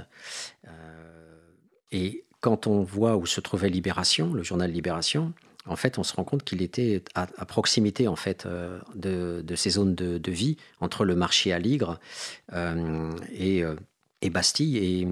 Et, donc, du coup, euh, euh, il a été peut-être euh, un vendeur à la criée du journal Libération, mais en tout cas, c'est pas ce qu'il dit de lui. Voilà ce qu'il dit. Je suis resté à peu près deux ans, non, un an à Libération. C'est moi qui l'ai créé avec d'autres. Et puis je suis retourné à la rue et puis voilà. Il se crée Libération, donc euh, j'ai connu des personnes à l'origine de Libé. Vous voyez comment ça circule entre euh, j'ai créé Libération, puis après j'ai connu des personnes à l'origine de Libé. Donc ça, c'est des premiers discours que j'enregistrais quand j'ai fait la rencontre de Georges. Ça a mis des mois et des mois et des mois pour sortir de ce discours. Comme je vous l'ai dit, euh, pendant presque deux ans, Georges a, tapé sur Emmaüs, puisqu'au au tout départ, mon terrain, c'était sur Emmaüs à partir de 95. J'ai rencontré Georges en 2001. Et, et il, il, il n'arrêtait pas en fait de critiquer toute la direction d'Emmaüs parce qu'il voulait absolument créer un centre de post-cure. Alors imaginez un SDF, un type qui est en centre d'hébergement d'urgence, qui vient de sortir de l'alcool, dont les responsables d'Emmaüs savent que c'était un type qui était complètement, complètement défoncé, puisque Georges a failli mourir euh, quand il était pris en charge euh, par Emmaüs. Euh, juste avant, il était dans un, une sorte de d'armoire électrique à côté de l'entrée du tunnel du Châtelet. Et là, il était en, vraiment en, piteux état et il a fait un coma de, presque 12 jours. Suite à quoi il a été compagnon. Il s'est mis au vert à, Esteville, qui est en Normandie, c'est un des lieux où vit l'abbé Pierre. Et après, il est revenu sur Paris en étant compagnon euh, à Paris. C'est d'ailleurs la photo qu'il y a sur la page du livre où il est euh, compagnon de Paris au 18 rue de l'Aude, euh, après avoir été compagnon à, à, Esteville. Et donc voilà, Georges prétendait euh, révolutionner le travail social, la sortie des SDF, comme je vous l'ai dit. Et donc, bien sûr, il était la risée de toute la direction. Moi, je le croyais. Moi, je le croyais parce que c'est vrai que euh, les gars qui sortent de cure, euh, ben, quand ils retournent à la rue, ils se remettent à boire. Et rien n'est fait pour établir un pont entre le gars qui veut s'en sortir et puis après, il retourne à la rue, mais il n'y a, pas de dispositif pour pouvoir l'accompagner. Et Georges, en tant qu'ancien, je reviendrai sur euh, l'alcool, c'est très important dans la biographie de Georges. Georges avait ses compétences. Et d'ailleurs, aujourd'hui, je bosse sur la pérédance. J'ai fait des émissions là récemment euh, à la radio, euh, sur Cause Commune, bien sûr. Et je vais bientôt inviter un, membre de, du travail social, un responsable du travail social, qui vient de sortir un bouquin sur la, sur la pérédance. Et j'ai passé deux ans à l'armée du salut à bosser là-dessus. Georges était un des premiers pérédants dans le domaine de la rue. Il était à la fois dans l'onirisme, à la fois dans le rêve, mais aussi dans euh, une sorte d'onirisme biographique, c'est-à-dire une vie alternative ou dans une, des dimensions de sa vie alternative, c'était de se dire je suis capable d'inventer un nouveau travail social. Donc vous voyez que l'onirisme, ce n'est pas que de l'imaginaire. Euh, ça comprend de l'imaginaire, on enjolive ou on invente, mais ça comprend aussi de l'alternatif. Ça comprend de la capacité à inventer. Et c'est aussi pour ça que on les appelle les experts du vécu. Et c'est aussi pour ça, sans vouloir euh, être pédant, j'ai un immense respect pour euh, une grande partie de ces gens qui sont capables, alors même qu'ils sont confrontés à des situations terribles dans la rue, ils sont capables d'avoir les ressources pour pouvoir inventer et proposer des choses qu'on n'écoute pas parce qu'on les considère comme des déchets sociaux, parce qu'ils sont dits SDF, alors qu'en fait, ils ont une expérience extraordinaire sur plein de côtés de la vie. Voilà. Donc sans populisme, euh, en étant très méfiant de George, je vous l'ai dit, hein, j'essayais de faire de l'objectif aussi, j'étais très méfiant. Mais voilà, quand Georges nous dit qu'il a inventé Libération, vous pensez bien que je suis persuadé que c'est l'onérisme social fictionnel à 100%. Par contre, il a pu peut-être écrire des petits papiers dans Libération, mais en tout cas, je lui ai demandé de m'en montrer et j'ai pas eu. Ou euh, en tout cas, peut-être qu'il a vendu Libération. Donc je reprends la citation. Il se crée Libération. Donc j'ai connu des personnes à l'origine de Libé. On écrivait des articles. On se réunissait dans un immeuble au quatrième étage et on écrivait des articles pour Libération qu'on vendait à ce moment-là sur le marché à Ligre. Donc vous voyez comment il, mélange euh, sa vie personnelle avec, euh, avec Libération. Et en 74, c'était en 74. À l'époque, il y avait le général de Bénouville, hors sujet total, on se demande euh, un grand résistant. Il y avait des élections législatives. En face, il y avait Roger Hanin, le beau-frère de Mitterrand. On avait été lui demander ce qu'il pensait, s'il était élu, ce qu'il pensait faire pour les personnes à la rue. Donc, vous voyez là, c'est aussi la dimension euh, faiblement euh, constituée politiquement de Georges. C'était pas un grand idéologue, Georges. Et, même s'il a toujours été militant au Parti communiste et à la CGT, voilà, il se mélange un peu les pinceaux, parce que être à Libération et aller voir le général de Bénouville ou Roger Hanin, c'était pas exactement euh, cohérent par rapport à, son discours. On a été déçus euh, avec Roger Hanin parce que dans son programme, il n'y avait rien concernant les personnes SDF, bah, surtout pas dans les années 70 en plus. Il a eu du mal à nous répondre d'ailleurs. Voilà. Donc, euh, Georges s'inscrit donc dans ce grand mouvement de cette reconquête de soi lorsqu'il rapporte qu'il est fondateur de Libération et puis qu'il a été journaliste au quotidien. Il a peut-être été pigiste une fois ou deux ou distribué des journaux. Mais en tout cas, voilà. Il a peut-être même assisté à des interviews dans, la rue ou, dans, le, journal. dans sa période gauchiste en tous les cas. Mais l'essentiel demeure cette volonté de s'incarner dans un grand personnage. Cette, cette façon donc d'être dans une, une reconstitution sur des personnages fictifs, hein, une épopée personnelle, à travers des personnages fictifs. Donc là, en l'occurrence, c'est c'est journaliste. Voilà. une autre, un autre un autre exemple, en fait, édifiant de son onirisme, c'est quand Georges se pense comme étant un, sélectionneur national, un sélectionneur national. Euh, Georges, en fait, a organisé un match de football, euh, et là, il va en partie pomper, en fait, parce que son, son frère aîné était un joueur de football local en Lozère. Euh, j'ai retrouvé d'ailleurs Amande en allant en Lozère avec lui, un, type qui tenait un restaurant et, qui nous a sorti un livre euh, avec la photo de son frère dans une équipe de football. Et le, le, gars, en fait, se souvenait très bien de son frère comme étant une petite vedette locale. À noter qu'il était à la fois un grand sportif, mais aussi un militant communiste fréquemment arrêté euh, au domicile par les gendarmes. Donc son frère euh, Gérard est footballeur. Georges va endosser une partie de son identité, parce qu'il l'a sans doute accompagné lors des matchs, et il va broder autour de cela en se transformant en grand organisateur d'une rencontre avec d'anciens éminents champions de football. Je le cite. J'étais dans un CHRS. C'était au début des années 1980 à Tours. Un CHRS, en plus, c'est un centre d'hébergement et de réinsertion sociale. Donc vous imaginez, Georges était déjà. Euh, il était toujours SDF. Quoi. J'ai fait de l'intérim chez BIS. Le directeur était un ancien joueur professionnel de l'équipe de Reims. Et moi, j'avais joué contre lui en Lozère. Donc déjà, c'est pas Georges qui joue au football, c'est Gérard, son frère. On avait fait venir l'équipe de Reims, qui était tombée en deuxième division pour remonter un peu la trésorerie du club, parce qu'on n'avait plus de thunes. Alors, on les a fait venir. Il y avait Copa, Fontaine, Piantoni, toute la clique à l'époque. Donc je me pointe à Bis et il me demande ma carte d'identité. Il voit que je suis né à Mende. Et il dit Ah, j'ai joué à Mende. J'étais jeune stagiaire professionnel à Reims, j'ai joué à Mende. Alors je lui dis On a joué ensemble l'un contre l'autre.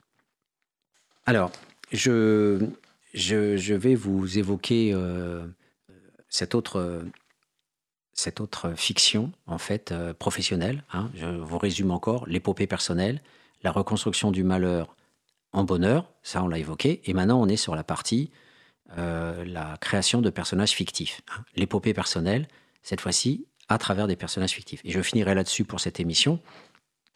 C'est en fait un test que j'ai fait parce que bien sûr j'avais commencé à deviner que l'onérisme social, que je connaissais par bien sûr d'autres travaux et d'autres récits que, que j'avais euh, bien sûr euh, emmagasinés avant de connaître Georges, mais j'en, avais voilà pas une, idée euh, encore vraiment théoriquement affirmée. Je commençais à travailler sur cette notion avec Corinne Lanzarini, avec qui je travaillais à l'époque. Et, là, c'est un truc un peu à part. En fait, j'ai voulu tester Georges j'ai fait de l'expérimentation, comme, euh, comme Stanley Milgram en fait, a fait euh, une expérimentation en prenant des étudiants et en les déguisant euh, en, faux bourreaux pour en fait tester les capacités de civilisation des gens. Donc vous connaissez cette fameuse expérience qu'a fait le film Icomicar. Et hum, on a donc cette, cette expérience de psychologue, la démarche qui consiste en fait à mettre en scène des gens. Alors moi, j'ai pas fait une expérimentation avec des gens que j'ai positionnés dans des scènes et des jeux pour euh, leur dire voilà euh, monter les décharges électriques et, bien sûr les gens qui recevaient les décharges étaient des personnages qui jouaient euh, la douleur, bien sûr, c'était des, comédiens et voilà. Donc ça, cette grande expérience de Milgram, c'est une très grande recherche scientifique sur la capacité à tuer sur ordre. Hein, c'est une critique de la modernité et de la soumission à l'autorité euh, bureaucratique, eh bien, j'ai essayé de faire une petite expérimentation. Donc je l'ai testé en situation parce que je sentais qu'il me mentait à nouveau en inventant le fait qu'il avait euh, créé une cellule communiste à Amande. Donc ce fut le seul moment où j'ai tenté de pousser à bout Georges dans la construction de son épopée personnelle. J'ai senti que s'il avait été toujours un militant communiste et un encarté cégétiste absolu, il n'était point un idéologue un militant doté d'un capital culturel acquis dans l'appareil syndical. Il avait montré pendant les années chez SKF, où il était devenu euh, délégué du personnel en charge de l'hygiène et de la sécurité, des réelles qualités d'organisateur. C'était indubitable.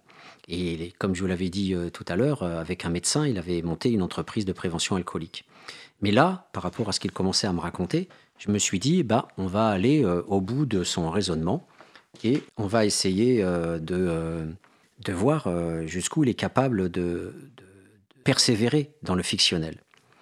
Donc euh, voilà, donc, Georges nous dit qu'il a créé un cercle des jeunesses communistes. Voilà, donc je vais lire euh, cet extrait et je, je finirai donc sur cet extrait.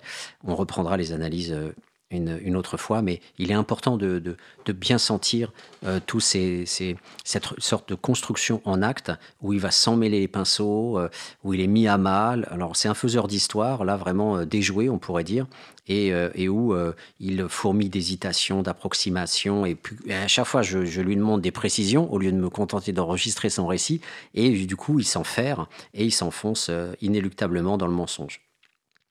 Mon père était sympathisant communiste, mais mon frère Gérard, lui, militait pour le FLN. Il collectait des fonds. Les gendarmes sont venus plusieurs fois à la maison. Moi, j'ai pas été endoctriné comme lui pouvait l'être. Mais j'étais à côté euh, en mai 68 de Cohn-Bendit et Gesmar. Donc je passe sur cet onirisme là aussi, euh, où il était devant euh, à chaque fois dans les manifs avec Cohn-Bendit et Gesmar. Et c'est un gars du parti qui m'a dit Tu devrais constituer quelque, quelque chose au collège. Donc j'ai constitué le cercle des jeunesses communistes à Mende je fréquentais, j'allais tous les matins à la boulangerie. Euh, et donc, euh, euh, il y avait un mec qui travaillait avec mon frère Gérard. Le matin, j'allais au fourni lui donner un coup de main. Je coupais la pâte et je parlais avec ce gars-là. Il me racontait la résistance. Il avait une trentaine d'années. Il était mon correspondant quand j'étais en internat. Je lavais mon linge sale chez lui le dimanche. Oui, mais revenons aux jeunesses communistes, le pourquoi de ta création? il y avait deux endroits où le PC se trouvait, la librairie et la boulangerie. Donc je voyais tous les membres du PC chez lui, donc voilà. Mais comment concrètement tu as fait pour créer les jeunesses communistes? Bah, Le secrétaire m'a dit comment organiser un cercle de jeunesse communiste, comment on s'y prend? Oui, mais alors comment? Bah euh, voilà, les jeunesses communistes, ce que c'est, euh, bon. Et puis euh, en cas de politique, on commençait à parler de politique. Et puis bon, on a discuté entre copains au collège. Mon frère était vachement respecté au collège par rapport à sa carrure. Donc première digression. Il régnait en maître, si tu veux. Mais moi, un bleu, j'étais respecté parce que j'étais le frère. Donc, euh, il pense que le respect a à comprendre son statut, en fait, de secrétaire de, cercle. Donc, euh, Raymond, tout le monde le craignait. Moi, le raquettage, j'ai connu ça. Je raquettais le mec pour avoir des cigarettes. Donc là, on voit que c'est déjà peu en accord avec la morale du Parti communiste euh, et hors sujet en plus. Qu'est-ce que tu as fait concrètement dans ce bahut pour organiser le cercle? C'était clandestin? Non, on faisait nos réunions dans la cellule du PC. Le jeudi, on allait dans la cellule du PC. Mais vous étiez mineur Oui. Il y avait des gars qui venaient d'Alès parce qu'il y avait beaucoup de communistes là-bas. Donc déjà, on se demande dans quelles conditions de transport euh, pour faire des dizaines de kilomètres. Comment on t'appelait? Euh, Secrétaire de la cellule des jeunesses communistes. Donc je vendais l'avant-garde, le journal des jeunesses communistes. Et puis voilà. Mais t'avais un supérieur? Oui, sur le chemin de l'école, je rendais des comptes. Il y avait ça, ça, ça, et puis voilà. Je faisais un compte rendu oral et puis après, euh, euh, il pouvait donner des idées sur les problèmes qu'on rencontrait. Il pouvait écrire un article dans l'UMA ou l'Avant-Garde. Tu avais aussi Femmes de France. Et quand j'ai été dans le Sud, donc un, temps chez son frère Gérard, j'ai refait un cercle dans la ville du Sud, au lycée technique. Euh, tu distribuais ton journal Amende? Non, non. Mais c'était quoi tes élucubrations de jeunes militants? Ben nous, si tu veux, il y avait quand même. Ah, on parlait des règlements intérieurs. Donc euh, là, euh, rien sur la politique nationale, sur les luttes locales, sur un cadrage politique en général. Si tu veux, nous, ce qu'on pouvait parler, euh, c'était rapporté par... Bah, il y avait des professeurs qui avaient les échos, donc là, on comprend rien. Il y avait Boulet, qui était prof de physique, un communiste. Il y avait quand même toujours... il en parlait à Boulet, Boulet, le gars du parti. Et Boulet en parlait au surveillant général. on pourrait faire ceci, on pourrait faire cela. Au niveau du foyer, par exemple, pour avoir le droit de fumer. Mais qu'est-ce que tu disais à ton responsable départemental? Ah, on se voyait pas souvent, il était au niveau départemental, si tu veux. Et puis, il était pion, donc les problèmes que je rencontrais, il les rencontrait dans son lycée. Mais tu as des, souvenirs de discussions avec le pion quand même? Ah si, avec lui, ce qu'on pouvait faire, ce qu'on avait envie de faire, les idées. Donc lui, il les faisait remonter. Mais, euh, mais bien souvent, c'est con à dire, mais c'est... Euh, tu chopes une heure de colle et lui, il s'arrangeait pour te la faire sauter. Je le chopais au bar où il y avait tous les instituteurs. Mais qui t'a fait ta conversion au Parti communiste Gérard, ton frère? Non, il savait, il savait, mais je lui en parlais jamais. Il avait des antennes. Pourquoi? Bah, Je sais pas, c'était comme ça, euh, la réaction qu'il aurait pu avoir. Euh, parler politique avec mon frère, j'étais gêné. Mais alors je comprends pas, parce qu'il aurait été fier de voir son frère communiste. Ouais, j'avais peur de passer pour un imbécile. Je me souviens d'avoir lu des livres de Karl Marx, avoir lu des trucs sur Karl Marx. Je me souviens les avoir lus, mais en cachette. Je rangeais bien le livre, il était maniaque. Mais pourquoi le boulanger t'a convaincu? Bah, Je sais pas, il a dû voir en moi qu'il y avait quand même... Euh, non, je sais pas, il a dû sentir, euh, je sais pas. Il n'avait pas de peine à me convaincre. Pour moi, c'était le même son de cloche qu'à la maison, c'était la même réalité, et puis voilà, quoi, il n'y a pas eu beaucoup, euh, il n'y a pas eu grand-chose à faire. Alors il se lève, regarde par la fenêtre. Ah, il y a une nana là-bas, elle est pas mal. Donc, genre, cherche la digression. Bon, comme je te dis, c'était comme ça. Il y avait des clans, la droite, la gauche. Moi, j'étais gamin, après ce que tu réalises, mais quand tu es gamin, tu le ressens d'une autre manière. On ressentait qu'il y avait quelque chose, mais quoi euh, Nous, on avait des galoches, et eux, les bourges, ils avaient des beaux souliers. Donc après, il y a toute une digression sur les chaussures en hiver. Mais quand tu deviens secrétaire du Parti communiste et des jeunesses communistes, ça te fait rien? Bah, euh, je l'ai vécu. C'est important dans la mesure où j'avais accès, si tu veux, euh, vis-à-vis de certains profs, de certains pions. J'étais vu autrement. Voilà, j'avais des contacts euh, avec euh, Roger Carodi. Euh, donc là, il fait encore une digression, puisqu'on sort de la Lozère pour revenir sur Paris. voilà, ça m'a permis de connaître des personnes auxquelles peut-être je n'aurais pas eu accès. Mais tu posais jamais de questions à ton frère? Bah non, jamais, j'osais pas. Pour moi, c'était une idole au niveau du foot aussi. Mais est-ce que tu étais un intellectuel communiste? Ah bah j'aimais beaucoup l'histoire, la poésie. je lisais un truc, je le finissais. Hein. Souvent, je lisais un bouquin et souvent le titre ne correspondait pas. Je lisais Rouquette, Mistral, des trucs d'aventure, Le Grand Silence Blanc, La gloire de mon père de Pagnol, Paul Valéry, Lamartine, La Fontaine. Donc vraiment, tous ces ouvrages n'ont rien à voir avec la culture communiste. Et certainement, en tout cas, Lamartine. Euh, et sans doute aussi Pagnol. Donc sa sœur euh, Aline et son mari, mais je, ne pourrais pas développer euh, ici, je le ferai lors d'une prochaine émission, ont aussi confirmé dans les propos que Georges était en permanence en train de leur raconter des histoires. Voilà. Donc c'est sur ce, moment de, restitution épique qu'on va se séparer avec un, un dernier morceau de Billy Joel, The River of Dreams.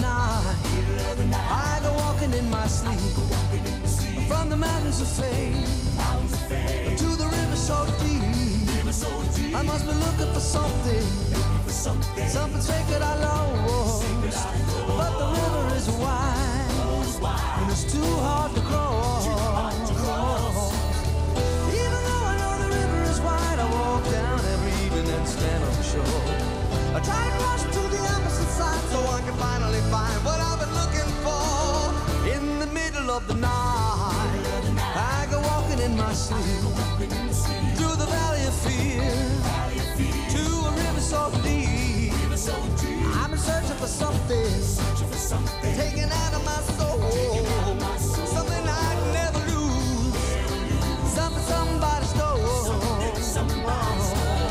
I don't know why I've walking at night, but now I'm tired and I don't want to walk anymore. Must the rest of my life until I find what it is I've been looking for. In the middle of the night, I go walking in my sleep through the jungle of down, to the river so deep.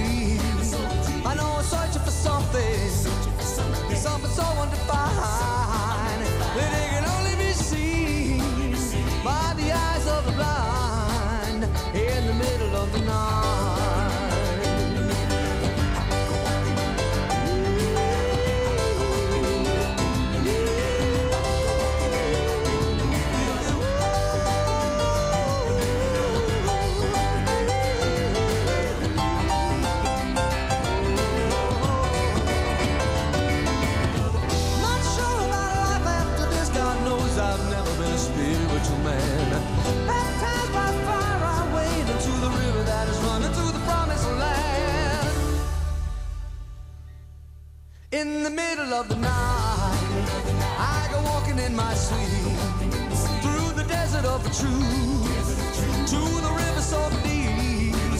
We all end in the ocean. We all start in the streams.